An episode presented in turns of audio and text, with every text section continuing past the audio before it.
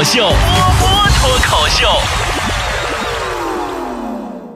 今天啊，坐公交车，刚好在我正对面坐了一对初中小情侣。我的那个妈呀，初中小情侣！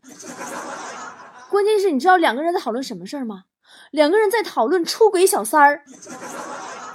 女孩说：“你要是敢背叛我出轨，我就把你给阉了，然后分手。”男孩说：“哼，你要是敢把我给阉了，我就去做变性手术，然后睡了你老公。”现在的孩子怎么懂得那么多？我记得当年啊，我上初中的时候谈了个男朋友，哎，那时候那个腼腆呀，出去逛街啊，他想帮我拿背包啊，我都扭捏着说不用不用不用了，我自己来。哎，就用这个包，我俩站在大街上执拗二十来分钟，就这么拉拉扯扯的时候，一个大叔飞起一脚把他踹一边去了。真的，现在像那个年代那么见义勇为的大叔也是不多了。哎呀，那个时候哈。看那个电影，啊，男主角把那个女主角那个名字啊刻在树上，然后呢，十几年以后，女主角看到树上的字，最后两个人走在了一起。哇，我觉得这个办法好浪漫啊！我让我男朋友也学电影，拿那小刀在树上刻字，刻了一下午啊，终于刻好了。妈蛋，第二年树死了。坨坨上学时候也特别傻，大学一年级谈了个男朋友，有天晚上啊，跟男朋友看完电影吃宵夜。匆匆忙忙打车往学校赶，结果仅仅因为迟到了两分钟，门岗那个保安死活不让他俩进校。男的当时很激动啊，愤怒的和那个门岗就吵了起来。那个时候起，坨坨就认定了男朋友是个值得信赖的人。当天晚上就跟男朋友去开了房。后来毕业以后呢，跟男朋友回他老家，竟然遇到了当年那个门岗的保安，并且亲耳听见男朋友说：“二舅。”强子上学的时候谈恋爱也遇到过类似的这种状况啊，只不过跟坨坨遇到的不太一样。强子当年呢喜欢一个女孩，终于有一天啊把女孩约出来了，吃饭看电影，故意拖到很晚。然后强子问他说：“嗯，这么晚了，学校肯定关门了，回不去宿舍了呀，怎么办啊？” 姑娘低着头很羞涩的说：“要不然咱们去旅馆吧。”哎呦我去！当时强子那个激动的那个小心脏啊，打了个车，一路连响，浮想联翩呀。刚到旅馆，姑娘一步踏进大门，冲里边老板喊：“妈，这是我同学，学校关门了，回不了宿舍，你给他开一间房吧，打个折。”想当年啊，强子大三放暑假，学校帮订的票，他们那一节车厢都是学生，然后乘务员查票。人家说啊，人家都一个学校的学生啊，就是不查了。但是乘务员在去往下一个车厢的时候，看到了强子，看了老半天，说：“这位大哥，你也是学生吗？学生证看一下。”真的长得都立秋了，上那时候。强子暑期的时候出去勤工俭学打零工，都没有人看得出来他是学生，那长得跟看门大爷似的。刚上中学的时候啊，由于捣乱，被老师赶到走廊罚站。后来校长从走廊路过，走到强子身边的时候，还热情的跟他握手。当时强子都懵逼了，心想校长为何如如如此对我客气呀？只听接下来校长说：“这位家长你好，请问你找谁呀？” 哎，你们能想象当时强子那个感受吗？说到上学啊，真的时间过得好快呀！我女儿都上大学了，开学前还跟我各种憧憬呢，说啊，大学里最好有帅帅的学长，然后自己背起行囊就去大学找学长了。从车站下车回学校，拖着大包小包的，刚好遇到一个直系的学长，然后呢就一起走。一路上啊，这个学长各种高谈阔论自己的宏伟壮志啊，外加一点自己那么有才却找不到女朋友的伤感。我女儿在他后面呢，一边满头大汗的拎包听他演讲，一边停下来给我发了个微信，说：“妈妈，活该他丫的没有女朋友，这么大个美女累成狗，他都不知道帮一帮。”不知道今年刚刚高考完，接到大学录取通知书的宝宝们，有没有准备好你的大学生活呢？前段时间高考的时候啊，我本来想在节目里搜藏刮肚的聊聊自己的高考，发现自己记性真的不太好，印象最深的就是当天吃了十三个汉堡。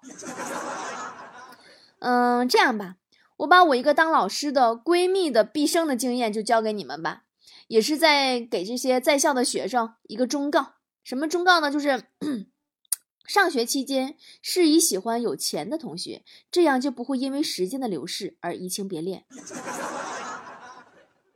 我闺蜜是一名教师，多年的教学工作呀，让她有机会接触到很多的学生。她最大的感触就是，现在的学生啊，跟我们那个时候很不一样。他们都很有思想，善于思考，经常呢会问出一些很高深、很有哲理的问题。有的时候啊，让她这样知识渊博的老师都回答不上来。比如说，今天又有学生问她说：“老师，请问您是傻逼吗？” 我这闺蜜经常被学生给问死火。有一天跟我抱怨说：“老师这个职业吧，说的形象点，就是每天带着学生啊，在知识的海洋里畅游。畅游一段时间吧，你会发现，那只有你一个人上岸了，你还得游回去，一个个去捞。有一些吧，昨天捞上来，今天又掉下去了，还得捞。”在你喘息的时候，你会惊恐的发现，妈还有往回游的。我闺蜜说的印象最深的一次啊，阅卷发现一个雷人的卷子，上面雪白的试卷上写着：“老师，我不会做，后面你就不用看了。”他无奈的翻到背面，发现背面写着：“老师，你不信我是吧？我是诚实的孩子。”哎呀，好怀念我小学时候的班主任老师啊！真的，我那个老师讲选择题特别有方法。这个同学们啊，为什么不选 A 呢？啊，对，因为 A 不对。嗯，为什么不选 B 呀？哦，对，因为 B 不对。为什么不选 C 呀？哎，对，因为 C 不对。那么说，这道题应该选什么呢？我们一起喊。D，然后老师很满意点头，哎，对我们想下一道题。你说这老师多有方法，谁还舍得往回游？我小时候总因为作业完不成，考试答不对题挨揍。记得有一次哈，我考完试回家，战战兢兢地递给我爸一张三十五分的语文卷子，统共一百分的题目，我考了三十五分。给我爸气的呀，抬手就准备给我一巴掌啊！我眼疾手快呀，一把拉住他的手说：“爸。”您先不忙着打我好吗？我爸顿了顿说：“难不成你还有什么苦衷？”然后呢，慢慢的把抬起来的手放了下来，就看见我从书包里掏出一张上面写着二十分的数学试卷，说：“爸爸，要不要两张攒一起打，别分两次打？”于是乎，混合双打开始。真的，每次我放学回家，我爸问我：“孩子啊，这次考了多少分啊？”我都特别想跟他说：“爸。”下次想打我的时候，能不能换个借口？强子小时候挨打更多的是因为他的善良和执着。真的，举个例子哈，强子小时候有一次过年，大人做扣肉，他呢就趁大人不注意，拿了个体温计放锅里边，想测测温度，把体温计炸了，你知道瞬间在锅里炸了。但是强子知道这个水银有毒呀，就立刻把这个锅这个扣肉啊就给端起来了。倒到了路边的沟里，完强子又知道，即使告诉大人们体温计里面爆了有水银有毒，他们依旧可能是舍不得又捡回来吃。所以呢，强子把这肉踩扁，又撒上土，又撒了泡尿。大人们不知道怎么回事，以为强子疯了，把他揍了一顿。真的就这么有责任心的孩子啊，可惜了啊，没摊上好家庭啊。强子小学的时候啊，家里比较穷。放学回家呢，就带着书本去放牛。有一次看书啊，看着迷了，把牛放丢了，找了两天才找着。他老爸一看儿子这么爱读书啊，想了很久，就让他退学了，怕耽误放牛。强子小时候呢，有个特别好的表哥，经常吹自己武功高强。有一次啊，强子让表哥去帮他打架，两个人到约战的地方一看，那对方七八个人。强子表哥面无惧色呀，淡定的转过身，双手握拳，一腿撤后。强子一看这架势，大声宣战：“哼，看我哥的佛山无影脚！”刚说完，他哥就跑没影了。现在的孩子多幸福呀！雪姨家的孩子呀，在家娇生惯养啊，好不容易挨到了上学的年龄，雪姨送他到学校上学。第一天上学，那给雪姨担心的呀，自己在家哭了好几顿儿啊。看见孩子回来，赶紧问：“哎呀，宝贝儿啊，在学校好吗？没有哭吧？”雪姨儿子说：“我才没有哭呢，我把老师弄哭了。”现在都六岁了，每天晚上还是雪姨帮着洗脚呢。昨晚我去他家，刚好赶上雪姨给孩子洗脚，一边洗一边说：“现在呀，是妈妈帮你洗脚，你长大了也要帮妈妈洗脚，好不好？”那孩子抬起头，一脸忧伤的说：“现在是你送我上幼儿园，长大了我要把你也送到幼儿园。”雪姨家这孩子真是没谁了。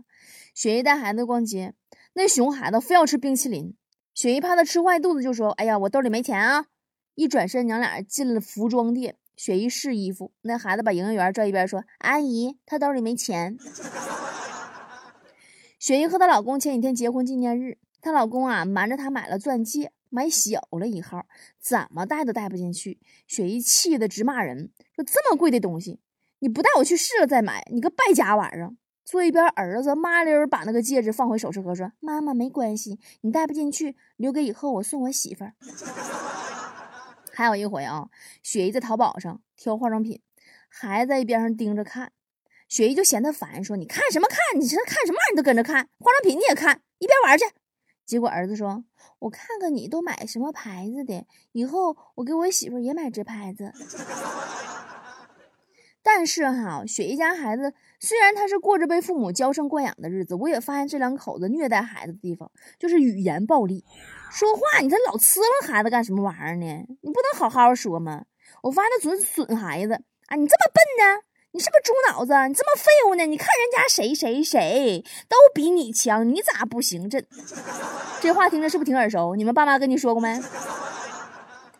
最近呀，我看了一个关于家庭语言暴力的心理研究调查，表明每五十个人当中就有一个因为语言暴力患上心理疾病的，什么社交障碍呀，啊，重一点的自杀或者杀人啊，这个真的就是传说中的杀人不见血了。据说长期在语言暴力下长大的孩子啊，会自我怀疑、自卑以及自我讨厌。我就个小学同学嘛，从小跟奶奶生活，因为性格内向啊，不敢跟其他小朋友做游戏。他奶奶就总训他说：“你这孩子怎么死气沉沉的呢？闷吃的一天，有时候找不着东西，妈，你有什么用啊？找啥都找不着，是不是瞎？反正就是不管干啥都会被骂。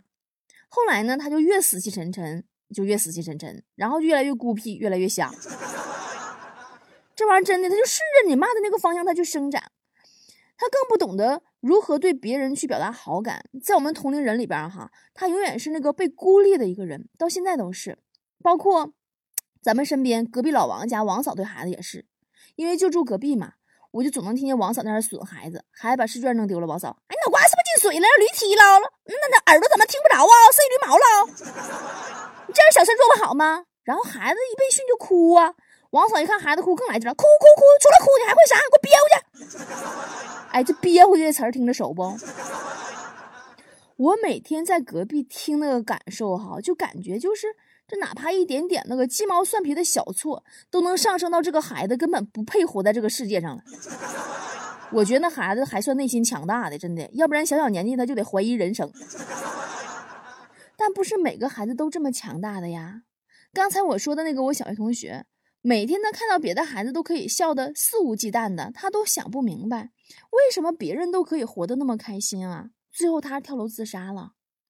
真的，自打我开始做语言类节目，我就特别清楚，一句话可以扼杀一个人活着的希望，也能促使一个人杀人案。真的，今天我在我的微信公众号这期节目的推文里边就放了一段关于语言暴力的短片，就是沈阳的片子。好几个少年犯的采访，看完我心里特别难受。这几个孩子因为爸爸妈妈一句话，什么猪脑子呀、废物呀，他就能心理偏差、犯罪，甚至杀人。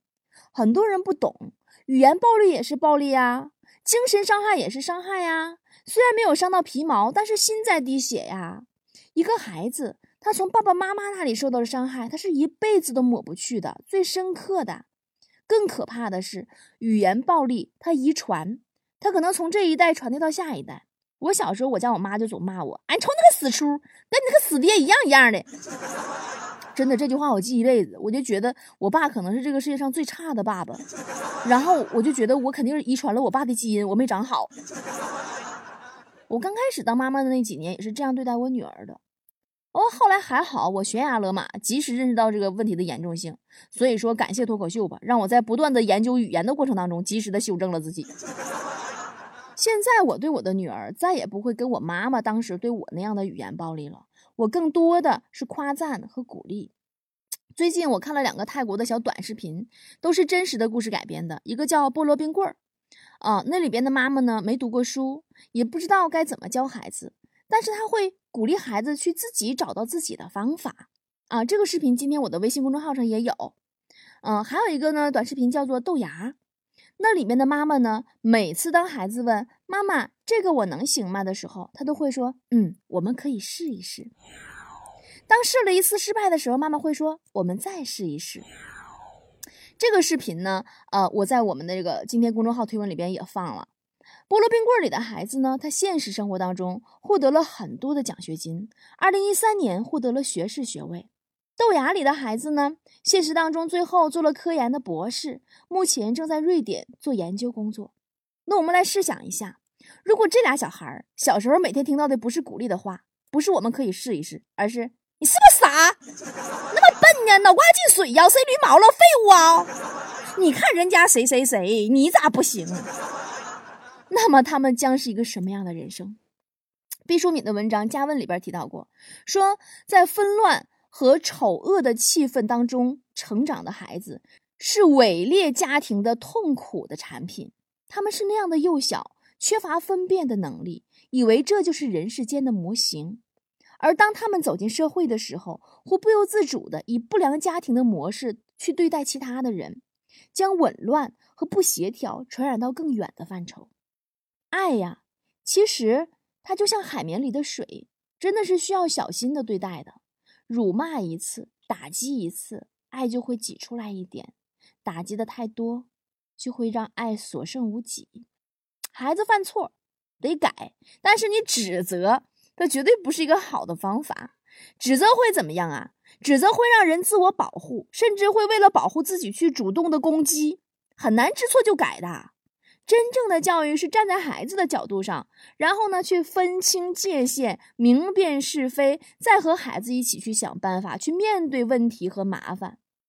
当你试图通过指责让孩子感到害怕、内疚或者惭愧，语言暴力就产生了，然后伤害也产生了。泼出去的水还能慢慢的蒸发，而伤人的话不仅收不回来，还会留下伤疤。中国的亲子教育呀。真的要从爸爸妈妈管好自己的嘴开始喽。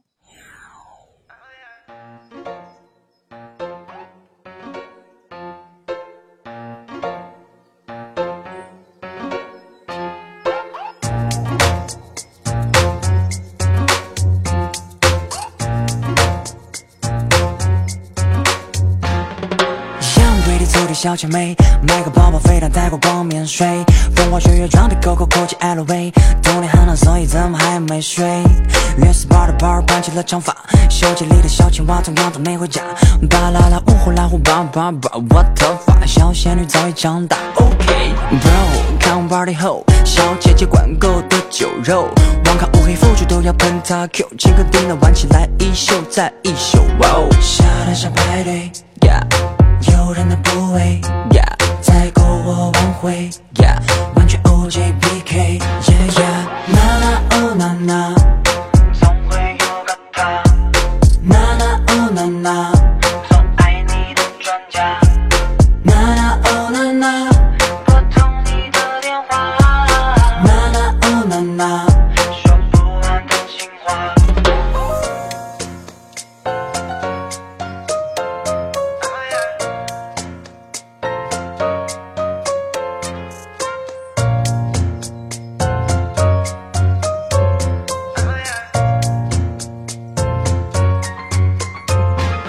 突然某天杨 pretty 遇到男孩 Mr. Right，愿意为其停留做一个乖乖，这美丽在心底是唯一存在的仙女，毫无意外，其他全部都弃开。一喜欢花的时间有了你，才因为你晚安，探索你想陪你穿越。这整个世纪多远的距离，会用心拉近。像月亮陪伴星星，你是我的小可爱，每天愿意早起煮蛋，打起小领带，钱包为他鼓起，又要为他滑动快。我的 young pretty，我是你的 Mr. Right。哦，别怕长肉，吃这么一点怎么能够？别人都说窈窕淑女，君子好逑，可我就是喜欢你的丑。哇哦，啦啦哦啦啦，